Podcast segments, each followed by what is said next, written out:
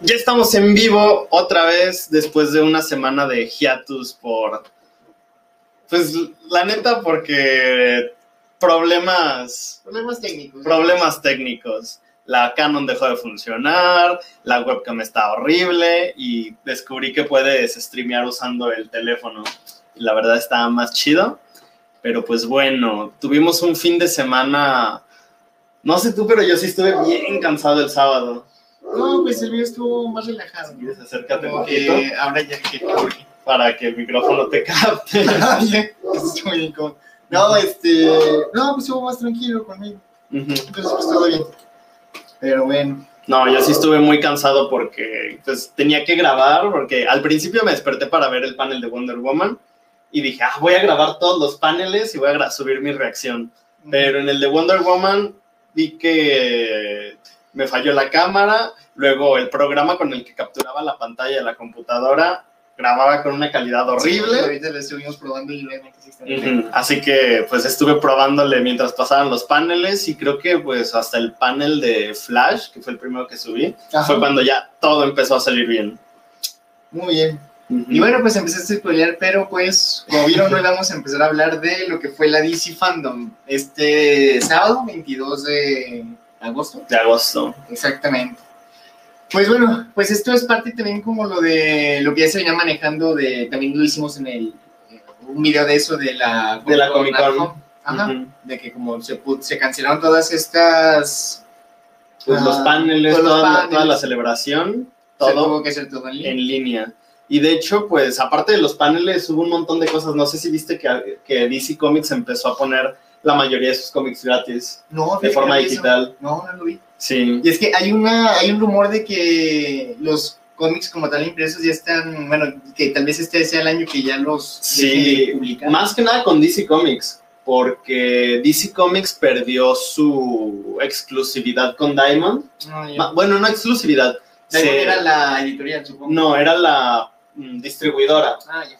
Y DC Comics decidió alejarse de ellos y contratar otra empresa, pero ahorita, de hecho, hace como dos semanas, un editor de DC Comics, que es mi amigo en Facebook, me estaba contando que hubo muchísimos despidos de editores, dibujantes, escritores, y la verdad DC Comics sí está pasando por un mal, mal, mal momento. Sí, pues yo creo que realmente todas las, las industrias, ¿no? En general, ahorita están en el momento. Sí. Pero bueno, entonces, yo sobre este evento de DC Fandom, como tal, pues habló pues de videojuegos, películas, series, cómics, todo lo que tenga que ver con el universo DC.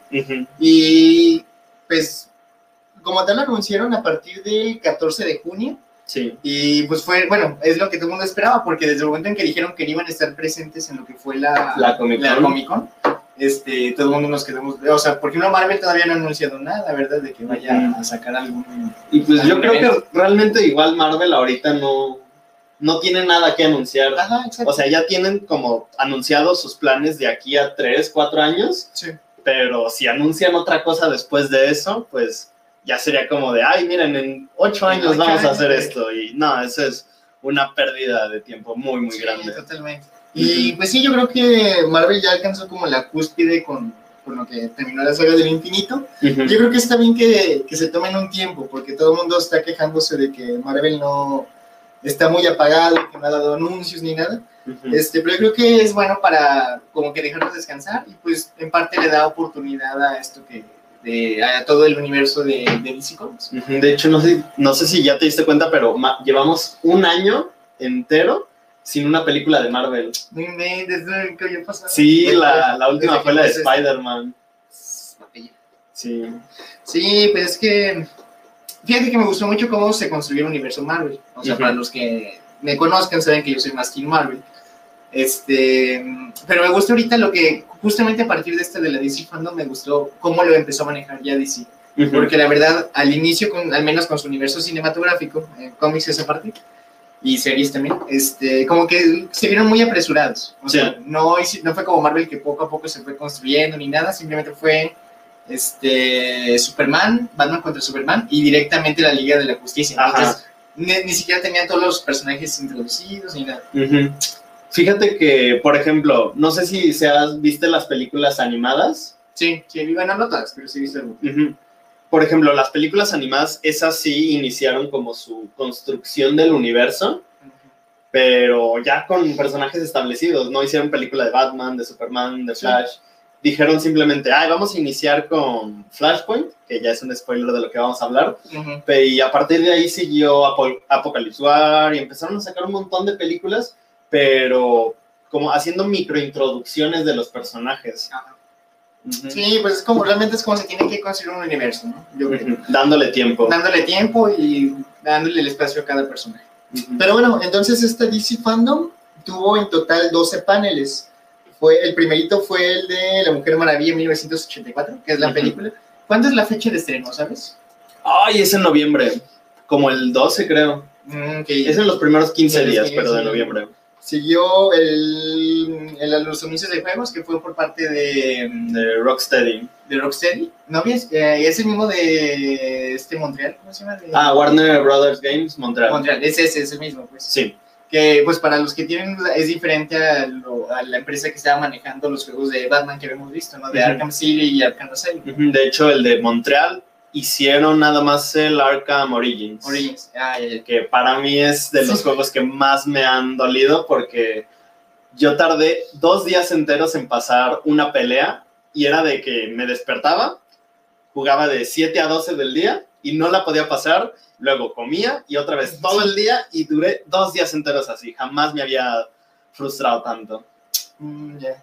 El siguiente fue el de la película de Flash. Seguimos con un cómic, una soga, el, Escuadrón Suicida, la pelea parte 2. Ujú. Este, una sorpresa de DC Comics. Ese, ese no lo vi, no sé qué fue.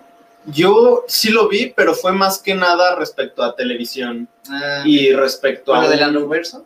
No, no de la Reverso, sino fue más que nada como un análisis de tanto de creadores de cómics, estuvo Jim Lee y estuvo estuvieron varios dibujantes de cómics y productores de televisión hablando de eso y al final fue cuando llegó la sorpresa porque invitaron a Neil Gaiman y Neil Gaiman empezó a hablar de la adaptación de, de Sandman Ujú. que pues no es parte no es propiamente de DC Comics es de Es La- Vertigo, no es de Vertigo. Vértigo ya dejó de existir. Ya no existe Vertigo. Ah, No. es que Vertigo era una editorial parte de la Parte de DC. DC Comics que Ajá. era como más adulta, Ajá. pero a partir del año pasado dejaron de llamarse Vértigo y se llamó DC Black Label.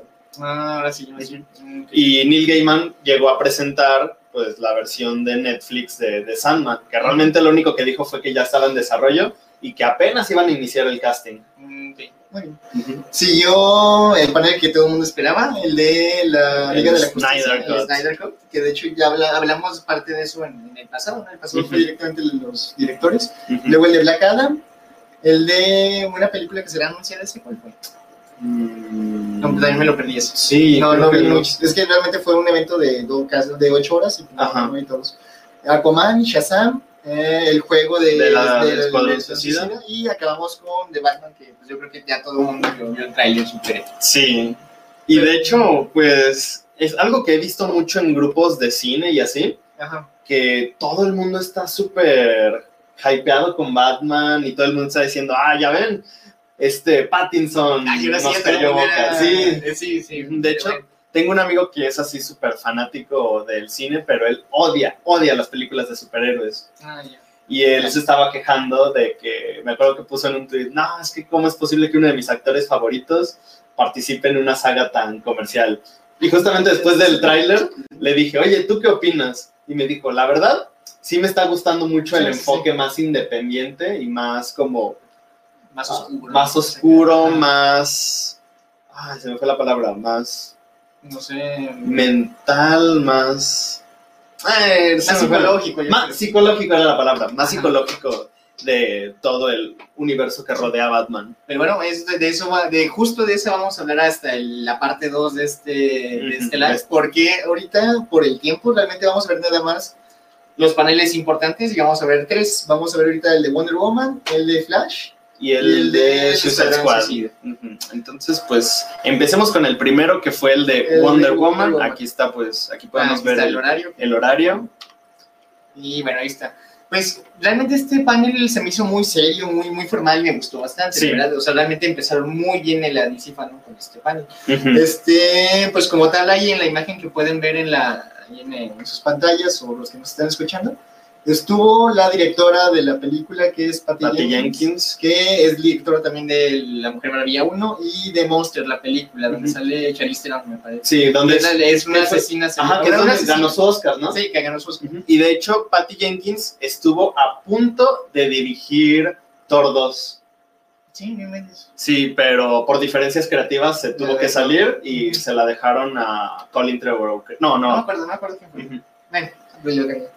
Estuvo Chris Pine, que es Steve Trevor en la película. ujú. Ah, Gal Gadot, obviamente, la Mujer Maravilla. Y los dos que van a ser los villanos. Los villanos. que es Pedro Pascal, que pues lo recuerdan de Mandalorian y de, Y de Juego de Tronos. Juego de Tronos, que me encantó su personaje en Juego de Tronos. Sí. Y Christian Wynn, que va a ser Cheetah en esta película. Sí, fíjate que Kristen Wiig, yo tengo un problema con ella porque es de esas actrices que escucho tanto que la mencionan, pero de repente me puse a buscar como su filmografía o así. Sí, exacto, y es como, no, he hecho Ajá, no he hecho nada como que yo hace como recuerde. cosas más serias, pero Ajá. pero realmente no, así que... Sí, yo tampoco la conocía bastante, pero pues pero bueno. su nombre suena mucho. Y bueno, pues este panel fue como tal, aparecían personas, yo creo que este, bueno, estaba obviamente pregrabado, no sé cómo escogieron a los que hacían las preguntas, pero aparecían, este, así cualquier persona haciendo preguntas específicas a, a- o en general al elenco. Y pues la sorpresa fue de que en el minuto 19, y pues lo ven ahorita en la imagen, la que sale la próxima pregunta que va a ser la, es justo Linda Carter, Linda Carter, que es la, la Mujer Maravilla mujer original. del la de las 77. 70. Oh, cool. Ujú. Sí, de hecho recuerdo eso porque hace tiempo DC Comics sacó uno- un cómic de Batman 66 Ajá. y tuvo tanto éxito que sacaron Wonder Woman 77 Ujú. y hasta tuvieron su crossover en los cómics y así, pero estuvo muy muy bonito. Ujú. Sí, pues Linda Carter básicamente dijo que, bueno, fue que ya como que daba la bienvenida o ya se ve, bueno, sí, como pasarle estafeta a Gal Gadot. A ya- Gal Gadot. Ya algo que no sé si ya lo había hecho en Twitter o algo antes, pero yo, no, yo no lo había visto, pues estuvo bien. Incluso mencionó que su hija le gusta mucho Gal Gadot de Mujer Maravilla. Ajá, sí, conté esa historia como súper personal Sí. de que su hija Cuando vio la película dijo, realmente entiendo por qué la gente ama, Ama Wonder Woman. Yo creo que ella siempre veía a su mamá y era como, no sé, veo a mi mamá saltando. saltando, dando sus giros Ajá, para transformarse. Entonces yo creo que sí, pero, Ujú. pero bueno, es otra generación. Y- ¿Tú alguna vez sí viste la serie de Wonder Woman? Sí, veía, lo pasaban en el canal de... En Azteca 7, ¿no? No, yo lo veía en uno de cable, se llamaba, este, que ahí también pasaban la serie de... ¿En TCM? En TCM. Me gustaba mucho ese canal, pero me lo quitaron de, de, de la compañía que... con- Ah, yo todavía lo tengo, pero ya no pasan series, puras Ah, películas antiguas. Mm, Pero yo veía la serie de Wonder Woman en Azteca 7. ah, ya, mm, Ahí sí la pasaban justo todos los domingos en la mañana después de Batman. Mm, ya.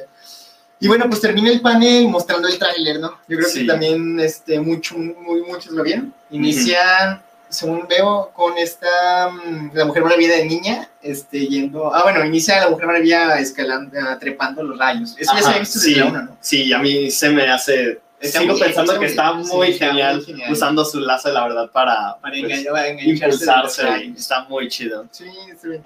Después se ve la, mm, la Mujer Maravilla de niña, este, ya superando como a los demás adultos entrenados, que pues para lo que no recuerden era hija de Zeus directamente, Ajá. ya, ¿no? por eso por eso es tan chido. Y pues se ve el, el villano, este Pedro Pascal, Que es parecer Maxwell Lord. Ajá. Que sí sabes quién es Maxwell Lord en los cómics. No, pero como que le cambiaron el nombre, ¿no? O algo así. No, siempre ha sido? Maxwell Lord. No, no, bueno, realmente no lo conozco. Es uno de los villanos más extraños y más poderosos de la Liga de la Justicia, no porque tenga mucho poder físico, Ajá. sino por el poder mental que tiene. Es un excelente manipulador, puede llegar a, digo, ha tenido, por ejemplo, en la saga de la Torre de Babel, es Ajá. uno de los que mueven todos los hilos al punto de que Wonder Woman termina matándolo en los cómics, le termina rompiendo el cuello. Ajá. Y gracias a eso, Wonder Woman tiene como 50 cómics, 100 cómics, donde está lidiando con las consecuencias de haber De vivido con él. Ajá. Ah, ya. Es un personaje súper, aparte súper sádico, no le importa a nadie, él simplemente quiere poder y quiere gobernar a todos. No es, pero no gobernar de, ah, soy el líder, sino de que saber que todos están bajo su control. Ajá, sí, sí, controlarlos a todos. Y pues según tengo entendido, ¿tiene él una piedra o va directamente concede los deseos? No, tiene una piedra Tiene que piedra, concede los Que concede los deseos. Y supongo que aquí es como reviven a Chris Pine, ¿no? Que se murió, que recuerdan que se murió en la primera película. Sí. Este, y también a partir de esa piedra, este, Cheetah es como se hace Cheetah, Ajá. Sí, pues de hecho creo que ya nos revelaron bastante Sí, el personaje se de ella, Ajá. que es como, al principio la vemos como medio tímida De y hecho, como... fíjate que me recuerda mucho, perdón por interrumpirte, a la gatúbela de Michelle Pfeiffer. Sí, según yo es el mismo Sí. personaje. Literal, que estaba así, secretaria, de lentes, Ajá, chinilla, güera. Y ajá, después ya se hace acá felina, curiosamente. sí. Sí, está, está muy bien. De hecho, me- ahora que mencionas eso de Michelle Pfeiffer, me gusta mucho ver una imagen de esa película, de cómo Tim Burton usó la luz, de su, una luz desde abajo, para que en sus lentes se vieran como orejas de gato Ah, en sí, su sí, frente. sí, lo vi, Sí. sí, me acuerdo también. Está cuando muy genial eso. la película y dije, wow, Ujú. excelente. Ay, ya llegó Mora en los comentarios. Ah, súper bien. Ujú. Nana nos pudo acompañar en, en cámara, pero ahí está en Ujú. los comentarios. Ujú. Y este. Y pues ahora que estamos hablando de Cheetah, hay que hablar un poco de su propia, de su propio diseño, Sí. porque es un personaje que ha cambiado muchísimo a lo largo de todos los años. De hecho, por ejemplo, aquí estamos viendo cómo en la primera imagen Ajá. está la versión de George Pérez, que según yo es el mejor escritor que ha tenido Wonder Woman. Ha escrito como más de 250 números de ella. También lo reconocemos, digo, dibujante. Tam- bueno, dibujante y escritor. Sí. También lo reconocemos por tener sus créditos en Los Jóvenes Titanes y en Crisis en las Tierras Infinitas. Ah. Y pues también estamos viendo otras versiones de Cheetah, por ejemplo, Ah, aquí de New 52, y aquí tenemos otra versión de Rebirth, que realmente la versión de New 52 se despega totalmente de darle una apariencia humana. Sí, realmente como que esas tres imágenes son como distintos grados de humanización o de antropomorfía que le da Ajá. Sí, está, pero pues yo creo que en el diseño que le sacaron en esta película, ¿Tienes el diseño? sí, aquí está. Ah. Que por cierto, pues hay que mencionar que no sé si tuviste que todas las imágenes filtradas que se filtraron desde hace tiempo, siempre la mostraban con su chaquetita de cuero, como estamos viendo en este Funko. Sí, de hecho es lo que todo el mundo pensaba, que nunca iba a salir como tal Ajá, como- convertida en, en Sí. sino nada más así como, como se ve el Funko. De hecho, No, pues pues por eso sorprendió a todos el trailer, que Ajá. no más si a mí no me molestaba tanto que fuera así como con la ropa. Yo pensaba, ok, es como una dirección totalmente Sí, diferente, exacto. que tenga sus poderes y que por medio de simplemente ropa nos den a entender que es Cheetah, pero de repente nos muestran esta apariencia que también mucha gente le estuvo comparando con, Con Cats. Es justo lo que quería decir, que no, me, no, no sé, como que no me acabó de convencer porque literal veo Cats, o sea, el Cats no me gusta. No sé, es que a mí me gusta que todo su cuerpo sea como asemeje a un gato, pero justamente la cara es, mm, pues, puro maquillaje. Sí, pues regrésale a la, a la anterior, sería más que nada como, yo creo que como la primera. Ajá, sí, como Sí, la primera de George Pérez. De George Pérez, más o menos. Mm. Sí, pues también algo que, bueno, ya también se había visto filtrado fue la, la armadura ya completa de, de Wonder Woman. De Wonder Woman. La dorada, con ya que traerá alas y todo. Pero lo que muchos he visto en la duda, y de hecho yo la duda, es, ¿esta armadura es porque la ocupa para poder ganar la chita o es nomás como un accesorio? O como- Pues mira, en los cómics, la primera vez que vemos esta armadura, y me da miedo decirlo porque es un cómic que no he leído, pero del que he Sí, hablado sí, mucho, aparece por primera vez en Kingdom Come. No, ¿sabes? todavía no le No, no he leído Kingdom Te lo voy Come. a prestar. No, pero no me acuerdo que saliera con la armadura completa en Kingdom Come. Sí, Seguro. Sí. Al final, de hecho, pues intenté ponerle en la presentación, pero no encontré, una- la imagen era muy grande y no encontré cómo Sí, ¿Meterla? pero por primera vez sale con esta armadura en Kingdom Come y a partir de esto pues vemos como Wonder Woman en los cómics comienza a utilizar la armadura pero pues normalmente siempre utiliza sus Sí, brazaletes con brazaletes. para reflejar es un análisis de Cats Casi. Eh, vemos cómo utiliza sus brazaletes para desviar Desviar golpes, disparos, ese tipo de cosas. Pero cuando realmente Wonder Woman y- utiliza esta armadura es porque realmente se pone seria, seria. Por ejemplo, la vimos utilizando esta armadura cuando pelea, ya por primera vez en los cómics, ya de forma canónica, es cuando pelea contra una clon que hizo, ay, no me acuerdo qué dios griego. Hizo un clon de ella misma. Ajá. Y me parece que era Heracles o no, Heracles no. Algo así.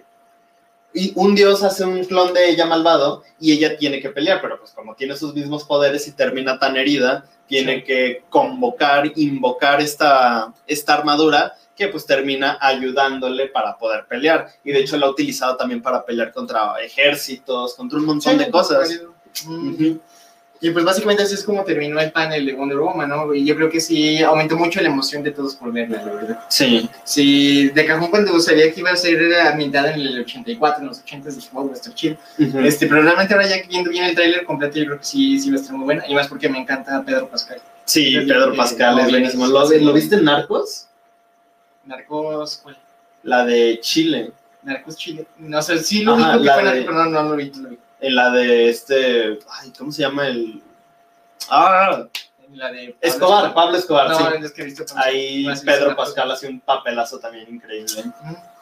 Y pues me gusta mucho esta armadura porque uh, toma como referencia uno de los símbolos más grandes de Wonder Woman, que es el águila, que representa pues la libertad, América.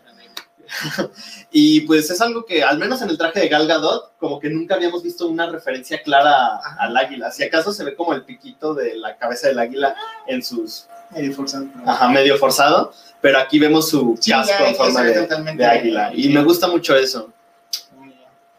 Y bueno, pues el siguiente panel es el de Flash. Este fue, se me, bueno, realmente se me hizo totalmente diferente al de Wonder Woman, porque de cajón no, no, estaba como el, como el pasado donde veían todos al mismo tiempo, sino que aquí se veía cada, cada participante del, del, del panel por separado, por iban hablando. Y no sé, se me hizo como mal. Y luego estaba Ezra Miller como dando datos curiosos ahí al azar. Sí, es que realmente todo el, panel lo construyeron dando datos curiosos. Fueron flash, ¿cómo Fun facts, así, Fun facts. así le decían. Este, así lo fueron construyendo. Decían algo y hablaban de la película, de los cómics, etc. Y creo que eso está bastante bien porque calza perfecto con el tono de, Flash, y, de la película. O sea, de que te, estén arrojando datos rápidos es justamente como esta, ¿cómo decirlo?, personalidad tan hiperactiva del personaje, que siempre está como acaparando la atención, hablando. Ajá. Y también justamente se va acorde con la personalidad de Ezra Miller, que de hecho pues me sorprende que siga siendo Flash, porque ¿no te acuerdas de su video que salió hace meses? De donde golpeaba a una fan. Ah, sí, sí, sí, sí. Ah, a veces a nadie le importa eso. Sí, de hecho, ni siquiera hubo tanto desmadre. O sea, normalmente si ven un actor así, es como de, no, cancelenlo. Simplemente no está lejos. Acuérdate de este... El actor de telenovelas mexicanos, que es la cachetada. Ah, Pedro Yáñez.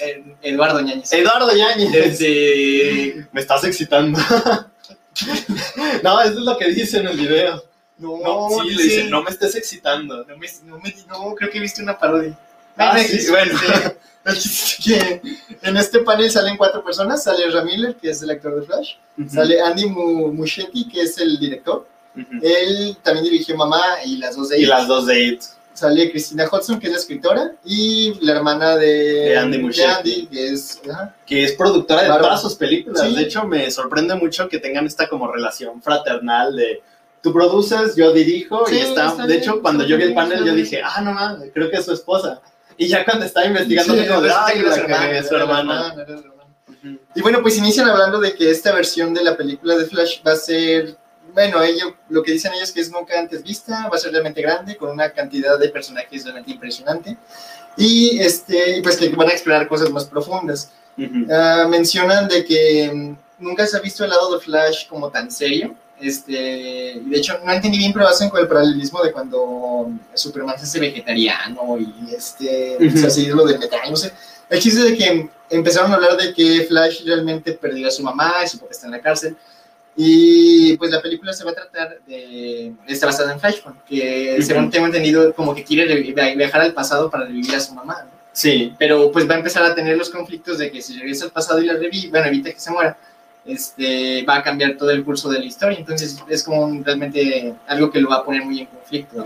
Sí, pues de hecho, como tú mencionas, para los que no conozcan el cómic, este creo que es de los cómics más, y no solo de los cómics, sino de los eventos más grandes que ha habido en el mundo de DC Comics en los últimos años, porque antes de Flashpoint, la cronología de DC era un desmadre. Sí, no. Teníamos un Batman muerto en un cómic y un Batman revivido en otro y no se entendía nada.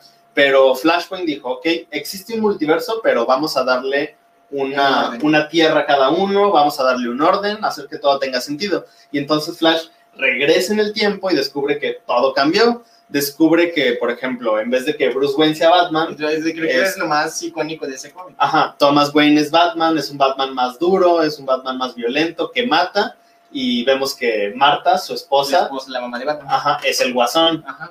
Luego, Porque eh, sé, en lugar de que mataran a los papás, mataron a Bruce. mataron a y por eso toman ellos esas personalidades. La Ajá. mamá se vuelve Se loca vuelve loca, y él se vuelve busca pues, venganza. La venganza. Ajá. Ujú. De hecho, si recuerdan el intro de Batman contra Superman, del que hablamos en, la, en, En el pasado.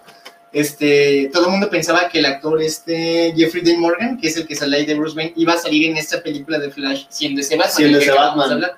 Pero al parecer no. Va Al a ser parecer, Michael Keaton. ajá, al parecer los Batman que van a salir va a ser Michael Keaton y va a ser este Ben Affleck. Y fíjate que, bueno, hablando justamente de lo de Flashpoint, me sorprendió mucho que Andy Muschietti, y esto, esto no lo dijo en la DC Fandom, sino que lo dijo como dos semanas atrás, Sí, eh, dijo que de Flashpoint lo único que iba a eliminar o que no quería adaptar era la guerra entre Atlantis y las Amazonas.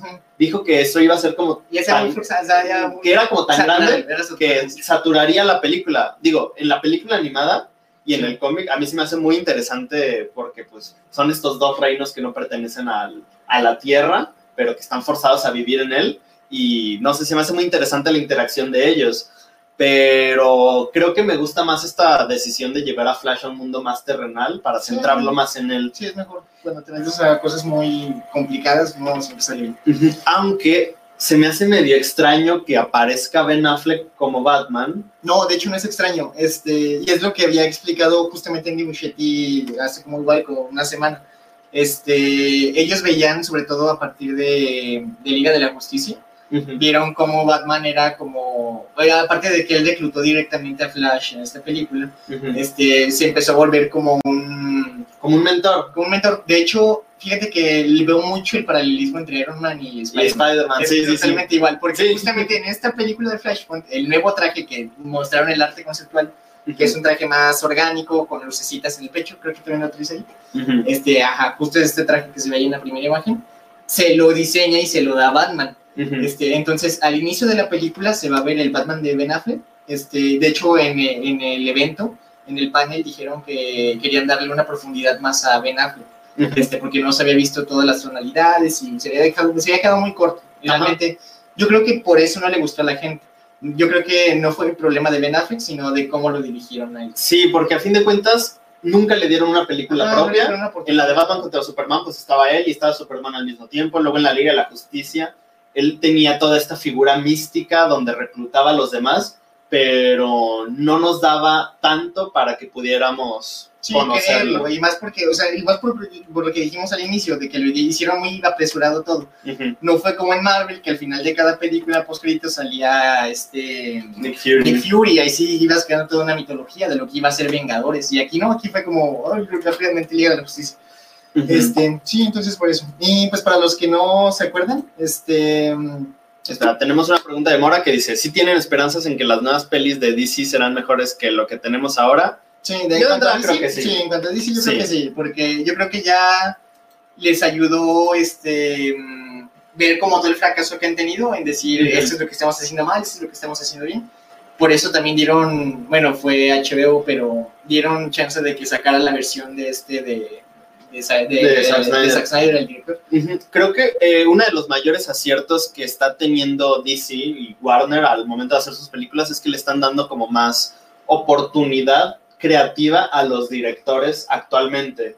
Digo, por ejemplo, tuvimos la de, por ejemplo, las otras, pues era como Snyder controlando todo. Todo, exacto. Ajá. Y fue esta justamente Mujer Maravilla y, Y Aquaman, que ya, que ya ya- ya empezó a funcionar. Ajá, que le dijeron. James Wan, tienes todo el control.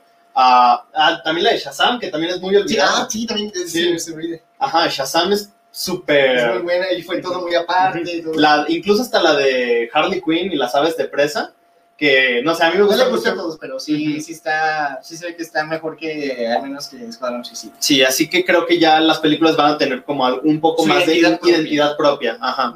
Y regresando a lo del traje de Flash, por ejemplo, aquí tenemos el paralelismo entre el Flash de la televisión y el Flash de Ezra Miller, que es Nada, que de hecho, eso de la televisión se vio en, la, en el evento de Tierras de, Infinitas. Crisis de las Tierras Infinitas. Que dicen que va a salir también, bueno, que esa escena tal vez salga en la película, ¿no? Ajá. Como ya referenciando, no sé.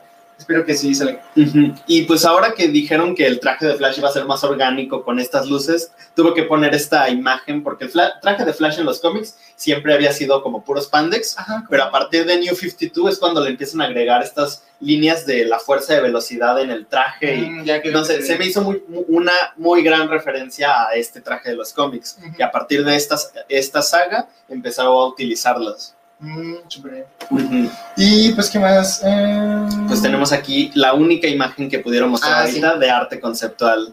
Y ahí sale el Batman de, de Michael Keaton. que, Que- pues las que lo recuerdan es el Batman, el primer Batman El de las primer Bat- películas, este, que es el del 89. que pues esta imagen realmente me causa mucho conflicto porque de repente pienso, ok, si Ben Affleck es el mentor, ¿por qué está con Michael Keaton? Ah, ahorita? porque es cuando ya se cuando ya pasa a los otros mundos. Ajá. O sea, o sea, va a ser así, o sea, va a iniciar con Ben Affleck y después cuando pase a otros este otros universos, pues ya es cuando se va a topar directamente con este. El- Y me gusta mucho que respetaran como el traje El de Michael sí. Keaton. para, pero- para poder identificar. No sé, hasta cierto punto creo que, no es que me, bueno, creo que sí me preocupa un poco Michael Keaton en la película porque ya está viejo. Es lo que todo el mundo decía, que tal vez pensábamos que nada más lo íbamos a ver como, como Bruce Wayne, como Bruno Díaz.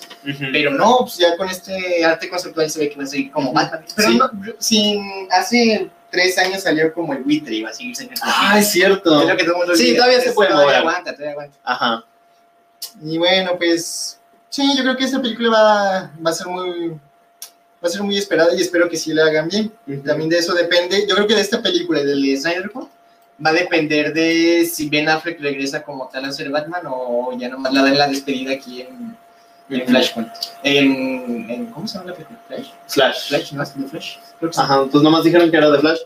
Y pues no sé, a mí me gustaría que por lo menos, si ven que todo esto tiene éxito, que decidieran ampliarlo con, no sé, películas animadas o algo así, porque, ok, simplemente DC, porque no sé si te acuerdas que hace unos años, cuando empezaron a sacar como sus películas y empezaron a sacar las series de la Roverso, Ajá.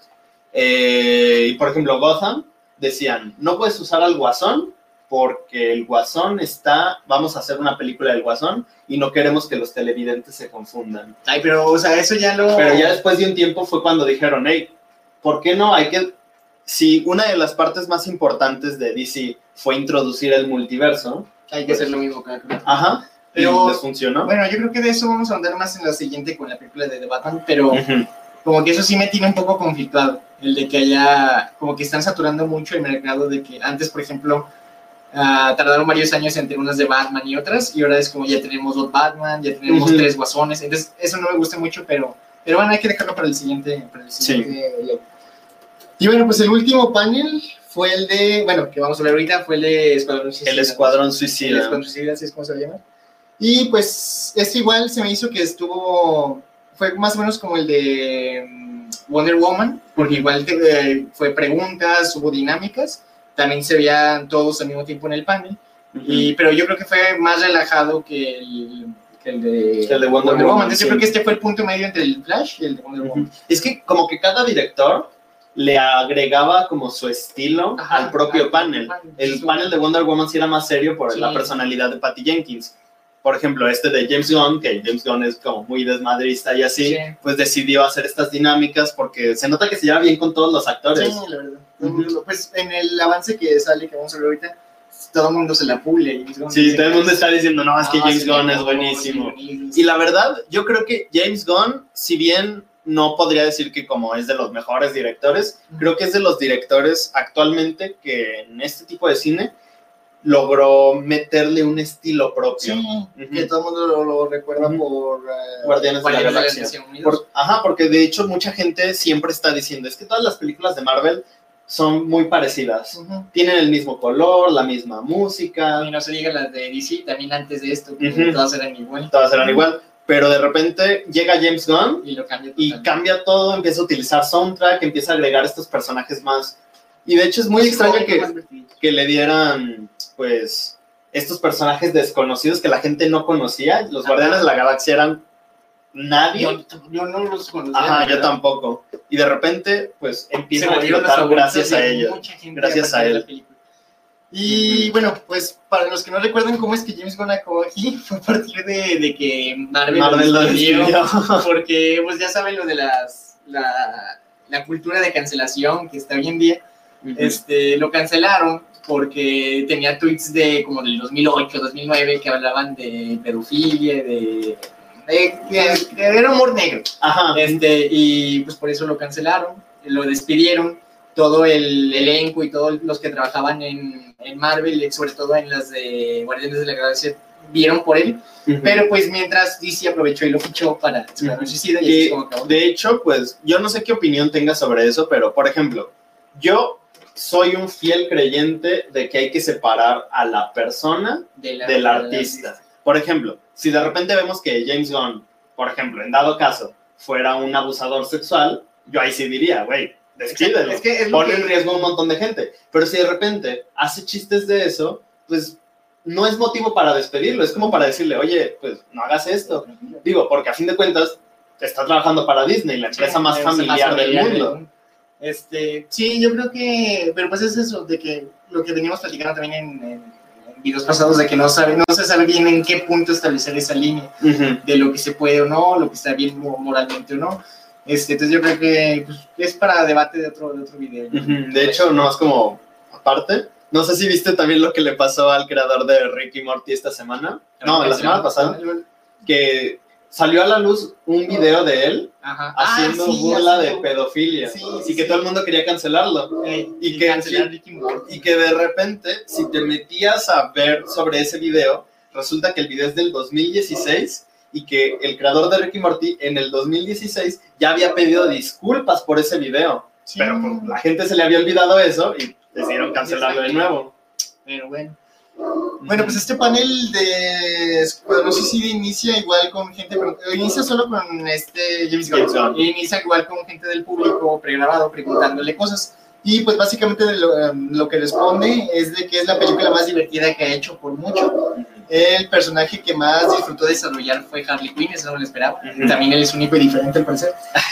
Esta película tiene más peleas y explosiones que cualquiera que ha hecho, incluso que combinadas todas las, Todas que las de hecho, Marvel. eso, las que ha hecho él, Ajá. menos. Este, y pues que, la, que esta película no es una adaptación directa de los cómics, sino que más bien es una Secuela. secuela, así lo mencioné. Ujú. Y esto es una secuela, ¿verdad? Porque no tienes que como que haber visto el cómic, o incluso las, las peleas de siempre, de, oh, es que en el cómic es- pasan otras cosas, la- la- Ujú. la pe- las peleas típicas de siempre.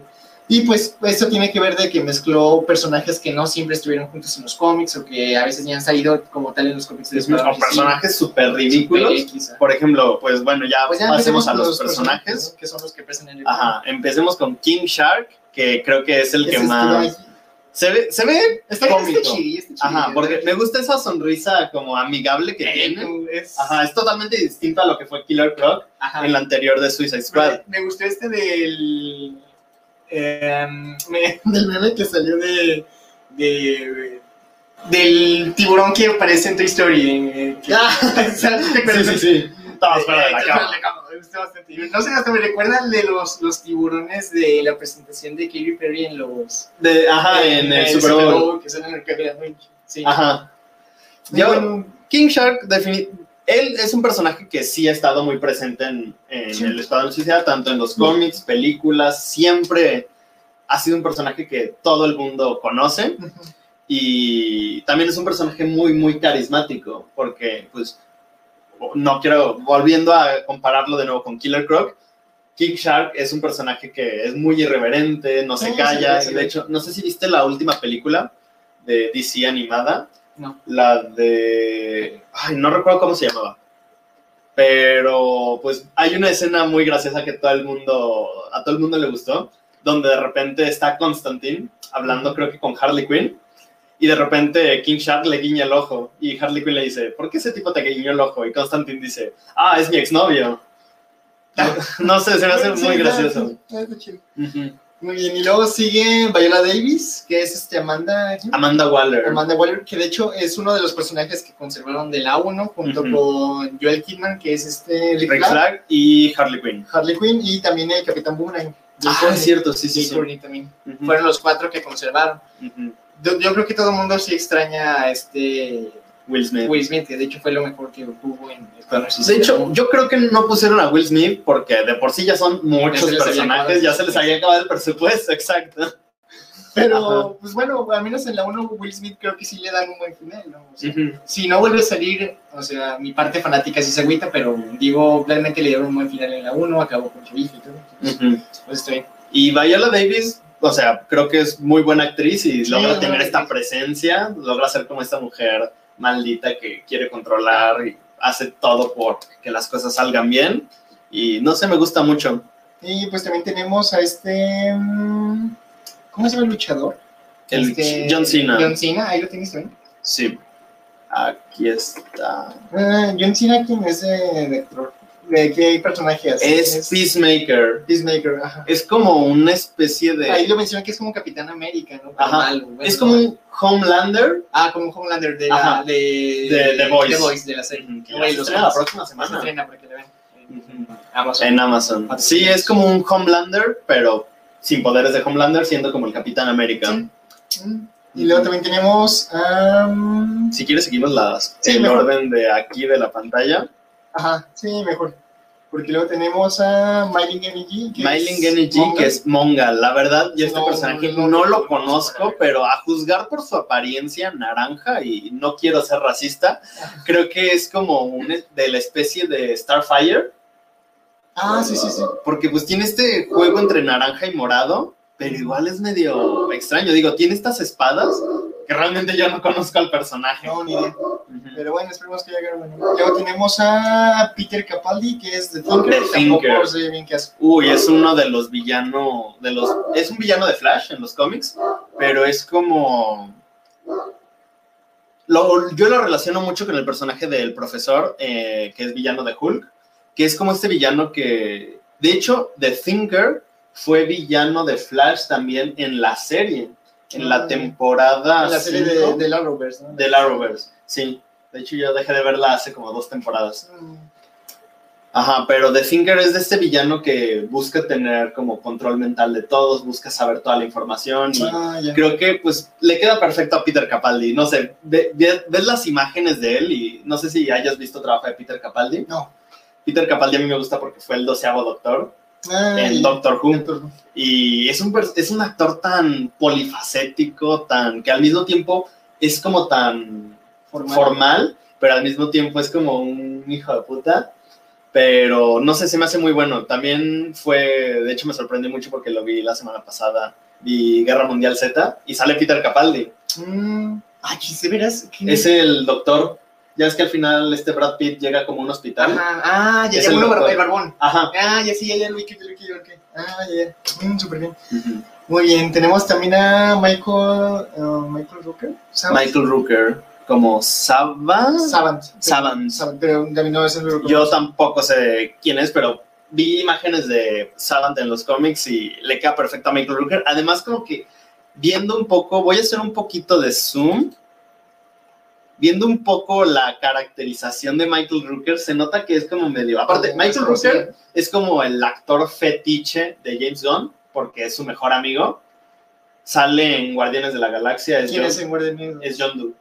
Ah, John Doe. Ah, ya, ya, ya. Y al final de, no sé si viste la película de Brightburn. No, la, la iba a ver. Ah, yo sí, la vi, es increíble. Al final incluso tiene un cameo en Brightburn. Mm, Y Michael Rooker, pues, en esta película se nota que es como un personaje más que nada cómico, Ajá, sí. viéndolo por su caracterización que es muy, muy exagerada. Como de Sigue, ¿no? Se parece Sigue. Ujú. Muy bien. Luego tenemos a Alice Braga, que es esta. mm, Sulsoria, tampoco lo ubico. Yo tampoco la ubico tan... De hecho, sí, de hecho, ni siquiera sé quién es esa actriz. Yo sí la vi, sí la ubico de, de vista, pero no me acuerdo en qué salió. Ujú. Ahorita lo buscamos. Este. ah, Flula Borg, que es que Javen, Javelin. ¿ya ven? Flula Borg es un comediante. Yo realmente no disfruto su humor. es un humor que a mí la verdad, en ciertos momentos sí es gracioso, pero no sé, se me hace mucho como el humor de este, ¿has visto el programa de, ah, ¿cómo se llama? Scott in the Street, John in the Street, de un tipo que va por la calle entrevistando gente y preguntándoles Ah, sí, cosas sí, y sí, les sí. ofrece dólares y así. Sí, sí, sí. Se me hace un humor muy parecido al de él. Ah, ya. Y de hecho, pues James Gunn alaba mucho el trabajo de Flu Labor, diciendo que de todos los actores de la película, él fue el más divertido, el más carismático, el más entretenido. Ya me acordé quién, de dónde sale Alice Braga, yo creo que la vas a ubicar. Es la que sale en Soy Leyenda. Y Ah. en Elysium también salen esas dos. Elysium no la he visto, Bueno, pero... En Soy Leyenda la ubicaste ya. Sí, de hecho, hace rato estaba leyendo, estaba leyendo mucha, so- estaba leyendo sobre Soy Leyenda y el final. Ah, sí, de, de lo que cambia con el libro y todo. Ajá. Muy bien. Bueno, este, pues en este también panel, pues igual haciendo de las preguntas, y uno de los que sale a hacer las preguntas que tenemos en la imagen es Joaquín Porcillo. Supongo que lo, lo ubicamos todos, ¿no? Ajá, el- el cochiloco. Incluso James Gunn le dije, eh, El cochiloco. Sí, la neta, qué, qué chido ver a Joaquín mí es mi actor favorito mexicano. Sí, pues me cae muy bien, ¿eh? De la Ujú. música. Sí. Narcos México, etc. Y pues todo el mundo pensaba que él iba a ser el villano, villano chido, y no, al parecer nada más es el general Suárez. Pero, no sé quién sigue, pues de hecho estuve viendo varias teorías en internet y todo el mundo está diciendo que, o sea, que el- eso de que va a ser el mayor general Suárez es como una fachada y en realidad él va a ser vándalo salvaje. Vándalo salvaje es un villano de los Teen Titans, bueno, Ajá. de la Liga de la Justicia en general, Sí. que es un villano que es inmortal y que viaja en el tiempo. Eso estaba poniendo muy fumado, a. Ajá, de hecho, pues en el crossover, en el segundo crossover que hubo de la Arrowverso, Ajá. porque el primer crossover fue Flash y Arrow nada más. Luego el segundo crossover fue Flash y Arrow con Legends of Tomorrow Ajá. y Supergirl. En este crossover, Vándalo Salvaje era el villano principal, que es cuando pues ya todo el mundo empieza a viajar en el tiempo y pues ya en el tercer crossover es cuando ya, o sea, es que el primero es muy terrenal, de, Ajá. ok, viajamos entre ciudades. El segundo, con Vándalo Salvaje, viajamos en el tiempo y en el tercero eh, ya es con el antimonitor y es viaje entre multiversos. Ajá. Mm. Y. Vándalo Salvaje, pues a mí se me hace un personaje muy, muy interesante porque mantiene mucho la estética, bueno, no la estética, sino como el trasfondo emocional que tienen personajes como la chica halcón y el hombre halcón. Sí. Ay, güey. El vecino. Y. Ay, ya me contestó la crash. bueno, eh... ¡Ah, maldición! Me, me distraje. Sí. Eh... ¡Ah, chingues! Sigue contestando. No, no me dejes ver, no me dejes ver. Y Cierra WhatsApp, cierra WhatsApp. Ajá, y luego. Bueno, entonces de la chica halcón y el hombre halcón, que pues ellos mueren y renacen y se tienen que reencontrar en esa vida porque son amantes, pues sí, Sí, amantes sí, sí, legendarios que tienen que reencontrarse y solamente si se reencuentran en esa vida pueden volver a renacer. Mm. Pues, y entonces, quién sabe qué personaje es al final este Joaquín Cosío. Esperamos que tenga un buen papel, la verdad. Sí, porque eso de, digo, yo creo que para que James Gunn se la pase diciendo, ah, cochiloco, y Es a porque sí. es porque sí, ajá. Luego tenemos otros personajes que es Pete Davidson. ¿Viste mi video de la semana pasada? No. Hablé de una ah, qué, qué perro. Hablé de una película de Pete Davidson, la de El Rey de Staten Island. Me la recomendó Josebas Human, una Mm. suscriptora que siempre está en los lives, pero por alguna razón hoy no está. Ok. Pero es una, de, creo que de las mejores películas del año. Y Pete Davidson, a mí, como dije en ese video, a mí no me cae bien. Lo veo en SNL y no me, no me da tanta Sí. risa él. Pero en esta película me demostró que puede contagiar como su espíritu. Ujú. Y pues, no sé, creo que me gusta mucho que Pete Davidson al fin esté metiéndose al cine porque es muy buen actor. Y luego tenemos a, también Shane Gunn, es el hermano, ¿verdad? Es el hermano de James Gunn, uno de, de sus hermanos que me parece Parece que sale en Guardianes de la en Guardianes de la Galaxia. Es él. Ajá. Ah, ok, ok, ok. El que, pues de hecho, Sean Gunn interpreta a Kraglin el Ajá. ayudante de Yondu, Sí. y es el que utiliza el motion capture Para, Para- hacer Rocket, ¿no? para El- Rocket. El, Y pues en esta película, pues creo que a James, James Gunn le gustó tanto que Shangon usara Usara motion capture que dijo, vas a ser un personaje animado e interpreta a Wizard, Sí. que es una comadreja loca. Loca. Ajá. Ah, está bien. Me gusta. Luego tenemos a Nathan Fillion, que es uno de los mejores actores que hay actualmente, más que nada porque, bueno, yo soy muy fan de la serie de Firefly. No recuerdo cómo se llama. Creo que sí se llama Firefly. Es de Joss Whedon. Trataba de unos mm, carteros espaciales en el futuro que se dedicaban a entregar paquetes, pero eran con piratas y al mismo tiempo. Pero la serie nomás duró una temporada y la cancelaron. Mm, Pero Josh Whedon estuvo peleando y peleando y peleando y la terminó con una película. mm. Y Nathan Fillion, pues era el protagonista. Lo hemos visto también en la serie de Okja. Ah, sí, pero es una película, ¿no? ¿Es De- película? Según yo es película. Ah, no, no, no. En Ozark. Ah, sí, sí, sí, serie. Ajá. Luego también lo vimos en la serie de Castle, Ah, ya. donde es como un escritor que Ah. ayuda a una policía, Sí. que también la cancelaron. Maldito Nathan Fillion. Todas sus Sí, series sí, cancelan. Y también lo vimos en Santa Clarita Diet, Que también cancelaron. que también cancelaron. ¿La cancelaron? Sí.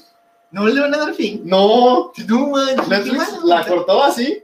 Ay, yo me gusta esa A mí me encantaba esa serie también. ¿Entonces quién es? ¿Es el esposo? No, es el vecino. Ah, ya. El vecino al que matan Sí, sí, sí, y sí. le cortan la Le cabeza. cortan la cabeza. y al final tiene la cabeza ahí cabeza hablando. platicando. Es Nathan Fillion. Ay. Bien. Y pues básicamente sí es como. Ah, bueno, termina el, el panel mostrándonos la. Bueno, no como un trailer, sino fue como un detrás de cámaras. Ajá. Se ve bastante bien y pues mencionan que, bueno, como yo lo veo, sí es como una mezcla entre The Voice y Kikas, la película. ¿no? Sí. Se ve todo así muy, muy similar a eso. Ujú. De hecho, pues Este- estaban diciendo que era como una película de superhéroes que al mismo tiempo es una, ay, güey, Una guerra de los 70. una guerra de los 70 algo así, Sí, como las, de, las, las de- películas que tratan de la guerra de Vietnam. como la de Coppola, la de Apocalypse Now. Apocalypse Now. Ujú. Y no sé, viendo, por ejemplo, el detrás de cámara de esas secuencias, viendo todas las explosiones Sí, y los sí. personajes corriendo en las playas, se ve muy bien. La, Sí, la verdad ve. se nota que la película tiene como un muy buen diseño de producción. Y pues James Gunn también ha demostrado que sabe perfectamente cómo posicionar la cámara para hacerte llorar, hacerte reír, hacerte sentir suspenso, emocionarte. Y aparte, pues creo que lo que más me ansío de esta película es el soundtrack, porque Ah, sí. James Gunn es un excelente... De hecho, yo lo sigo en Spotify y veo como siempre está compartiendo sus playlists y escucha de todo. Mm. Tiene playlists de cosa mexicana, luego de repente tiene rock alemán y así. No sé, me gusta mucho su visión. Cool, cool, cool. Y bueno, este, ¿sabes qué también estaba viendo? Ahorita me preguntaron de que no ubiquen qué es el Arrowverse. Es la, Ah, este, es la, en las series que están saliendo en, En Warner, Warner. en Warner, la tele, en el canal pues, de Warner. eh, se llama Arrowverse porque la primera fue Fue Arrow, fue como la que inició todo. pues se llama. Ya, ya, Desgraciadamente ya la serie de Arrow ya Arrow. acabó. ¿Qué más estaba? Flash, Flash, Arrow, Legends of Tomorrow Supergirl. Supergirl. Y son buenos. De hecho, pues ahorita está Black Lightning, Ajá. que apenas la empecé a ver hace unas tres semanas, porque creo que hubo maratón en Warner, y está bien chida. Está muy interesante. Luego estuvo Batwoman. Ah, sí, pero esa también ya la claro. Mm, No más, no más, es que la actriz Ruby Rose tuvo una lesión Ajá. y se tuvo que ausentar de la producción y entonces pues tuvo que renunciar a ser la protagonista y ya contrataron a otra actriz. Ah, Que de ya, hecho también ese fue el panel, fue parte del panel sorpresa que dieron, donde anunciaron a la actriz. Mm. Y el próximo año sale la que más espero de la Roverso, que es la de Superman y Lois. Ah, sí, sí, también había, la anunciaron en este... La anunciaron desde hace tiempo desde ya. antes, ¿no? Ah, ok, Ujú. yo pensé que no sale aquí. Sí, eso sí también sería bueno. Sí, porque Tyler Hoechlin lo he visto, pues ha salido muy poco en Supergirl y se me hace un buen Superman. Sí, Y de hecho creo que lo que más espero es el personaje de John Cryer, el que fue Alan, mi tocayo, en Two and a Half, Men. Ujú. Él va a ser, él es Lex Luthor en Supergirl. Ah. Quiero verlo interactuar con ese Superman, porque el Lex Luthor de Supergirl es graciosísimo, es brillante, es, o sea, el tipo es un actor de comedia, pero en Supergirl es como si le hubieran dicho, ¿sabes qué? No hagas nada de comedia, no hagas nada de comedia en esta serie. Y de repente lo vemos siendo muy exagerado, pero muy malvado. Y en algunos momentos es tan malo que te da risa, pero al mismo tiempo te da miedo. Se me hace un excelente Lex Luthor. Mm, y pues Lex Luthor creo que es de los personajes que menos se han aprovechado en las películas. Mm. Porque, por ejemplo, en las de Richard Donner, Lex Luthor era más que nada un payaso. Luego tuvimos a Kevin Spacey. las de Richard Donner fueron las de las Superman, las, originales. las originales. Ajá. del 78 y para adelante. Y luego tenemos a la de Superman Regresa, Ajá, sale Kevin este, Spacey. a mí me gustó. Yo, yo, lo más que lo malo es que fue lo, lo mismo que pasó con, con Ben Affleck de Batman, con Affleck. Como que no le dieron bien la oportunidad de, y todo el mundo cree que es malo, pero en realidad es bueno. A mí realmente sí se me hizo un buen, buen Lex Y luego tenemos al de este, Jesse Eisenberg. Sí, el de... Es muy extraño para empezar. Superman está bien raro. Ajá. Sí, pero de hecho, pues hace tiempo estaba leyendo en Reddit que pensé, si ya le dieron la oportunidad al Guasón con su propia película, ¿por qué no se la dan a Lex Luthor? Mm. Así como existe el cómic de Joker de Azarello, donde no sale Batman, es puro Joker. Azarello el escritor. Azarello el escritor y Liber el dibujante. También Azarello escribió un cómic de Luthor, mm. llamado así, Luthor, y justamente habla acerca de todo el conflicto personal que tiene este personaje. Y no sé, me gustaría ver algo adaptado. Oye, pues estos fueron los tres paneles de los que vamos a hablar. Este, yo creo que el que más me gustó sin duda, yo creo que fue el primero, el de Wonder Woman, personalmente, no sé qué cuál. A mí el que más me gustó fue el de Suicide Squad, porque yo disfruto mucho ver como la interacción que hay entre todos estos actores, ver como la camaradería, ver cómo se llevan y así. Digo, ya hablaremos la próxima semana del panel de Aquaman, que también me gustó mucho, pero definitivamente el de Suicide Squad me gusta porque por ver la relación entre todos los actores. Mm, y bueno, este, pues aquí tengo unas preguntillas para contestar ahorita. Ah, sobre todo esta de la DC Fandom, ¿qué ventajas le ves sobre el anterior que vimos de la Comic Con at Home? Pues mira, para empezar, la, una ventaja que vi con esto es que, por ejemplo, la Comic Con at Home tenías que estar suscrito a la Comic Con para ver los paneles. Afortunadamente, se dieron, el mismo día que inició, se dieron cuenta de que esto era un error y decidieron subirla a YouTube. YouTube. Ajá. Aquí DC decidió sacar su propia plataforma, pero ¿tú dónde lo viste? ¿Tú lo viste por YouTube? Sí, por YouTube. Ah, es que yo lo intenté ver en la plataforma de DC, pero se me craqueaba muchísimo porque había como me, millón y medio de personas viéndolo al mismo tiempo. Y entonces lo empecé a ver en YouTube. O sea, me gusta mucho que hayan hecho su plataforma gratuita pero pues les falló un poco. Sí, pero no, yo creo que no esperaron tanta gente. Es que, que, realmente fue un evento muy grande, porque justamente el sábado estaba en Santander, estaba en el banco, y había una filota, como siempre. Y justo estaba un niño, este, robándole los datos a su mamá para ir hablando. Entonces, él muy emocionado contándole a la mamá de, mira, es que es la mujer maravilla. No, ahí, y yo así de, ah, niño, déjame porque estaba ahí. No, no, no, no vi ese vivo. Este, pero sí, o sea, yo creo que, y en cambio en la de la Comic Con mejor, yo creo que realmente no mucho, por ejemplo, que conozco no muchos lo vieron. Ajá. Porque, pues no sé, como que por lo mismo de que no estuvieron las grandes compañías Marvel, DC, mostrando trailers, anuncios, todo lo que realmente emociona, yo creo que eso sí, este, por eso no tuvo tanto alcance. O sea, los paneles estuvieron bien, pero pues bueno, ya hablamos de eso. y de hecho, hay que mencionar algo muy importante, que es que, por ejemplo, en, esta, en este evento de DC fue solo DC. Imagínate el alcance o la grandeza que tiene esta empresa como para hacer un evento tan grande de solo tu universo. Sí, de hecho. Por ejemplo, Disney hace de, de Marvel, Star Wars, National Geographic, pero DC dijo solamente del universo DC y pues ve el alcance que tuvo. Sí, Eso quiere decir que es como mucha gente ha dicho, que de hecho, creo que una vez estuve, no puedo justamente iba a mencionar a Mora, que acaba de decir, no puedo creer que cancelaran Santa Clarita de ayer. Creo que a todos nos gustaba esa serie. Creo que es una discusión que no recuerdo si tuve con Mora o con alguien más, porque yo digo que los superhéroes son la mitología mundial moderna. Sí, podría, podría ser eso. Y pues claramente acabamos de ver el alcance que tiene todo eso. todo eso. Y este, sí, sobre todo con los trailers, ¿eh? todo un- vi en Facebook todo el mundo publicando, pues, sobre todo el de Batman que vamos a hablar la, La próxima, La- el vez, próximo- ya sea el próximo mañana o el jueves. Ajá. este, vimos realmente que todo el mundo está hablando de ese trailer. Pero bueno, la siguiente es, y pues bueno, creo que esta es la que ya preguntó Roma de que si te gustaba el rumbo que estaba tomando el universo de sí, pues realmente sí, yo creo que Sí, Con- definitivamente. sobre todo con esta, con la, con todos estos paneles, con este evento que hubo, yo creo que ya por fin adoptaron la identidad que ocupaban Ujú. y yo creo que sí, ahora sí ya van a hacer las cosas bien en cuanto a las películas. Sí. O sea, yo ya le tengo confianza ahora sí en eso. Es que creo que cuando le dieron tanto control a Zack Snyder, no digo que Zack Snyder sea No, malo, no. sino que el hecho de que, ¿qué?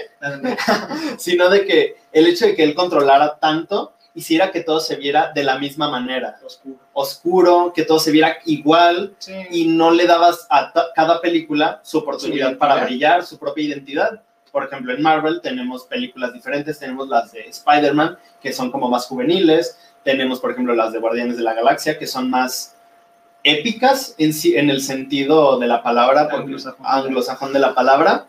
tenemos, por ejemplo, las de Capitán América, que sobre todo con la 2 es más como más, más, detective, más más, de, no, eh, de espionaje. de espionaje. Ajá. Tenemos, por ejemplo, las de la Capitana Marvel, que es como un homenaje a estas películas de dúos policiales. Ujú. Y así, como que cada, Cada uno tenía un poco su estilo, claro, se parecen entre ellas porque es parte del universo, pero sí. pero cada una tenía su es estilo. Y ahora, pues sacaron la de Aquaman, que la, la de Aquaman se me hace un caso muy extraño, porque inicia de una manera, luego, ah, en el primer tercio es una película de orígenes, luego, segundo tercio De es aventura. es de aventura, donde están viajando por el mundo para encontrar el tridente y termina con algo muy, muy grande, una batalla enorme. Pero fíjate que este el director, este, Este, James, Wan, James Wan. lo hizo muy bien porque todo se ve muy, que encaja muy bien y pues todo el mundo Sí. Aunque yo prefiero a su hermano James 2. Es un chiste. James 1, James 2. Ah, no, qué mal chiste. Sí, muy ya para terminar, de estos tres, ¿cuál película es la que más esperas? Ah, la que más espera, la que más espero de estas tres. Uy, mira. Ay, no sé, es que Flash es mi superhéroe favorito. Pero, pero, pero, pero, la de Suicide Squad me llama más la atención por ser James Gunn y por todo este elenco de personajes. La variedad. Y Wonder Woman me llama mucho la atención, más que nada por el- la estética visual de los ochentas, la música y eso. Sí. Pero creo que la que más espero definitivamente es el Escuadrón Suicida. ¿Y tú? Y en mi caso yo creo que yo creo que sí me voy más con Mujer Maravilla. La uno me gustó mucho, salvo la pelea final que sí se me fe. Ujú. Pero honesto yo creo que le van a hacer bien y más porque me encanta Pedro Pascal. Este Ujú. Chita va a salir y como que yo creo que como es la que tenemos más trailers, hasta ahorita es la que más me llama la atención. Ujú. Pero pues sí, este, pues esperemos todo vaya bien.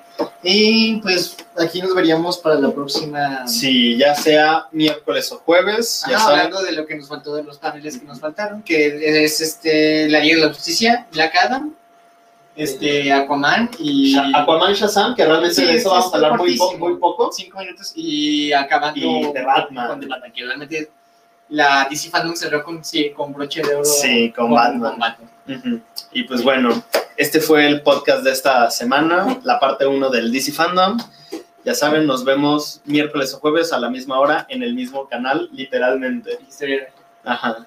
Y pues gracias por escucharnos, gracias a Gian Ricra Mora y pues, la otra persona que nos estuvo viendo que nunca se materializó en el chat. Adiós.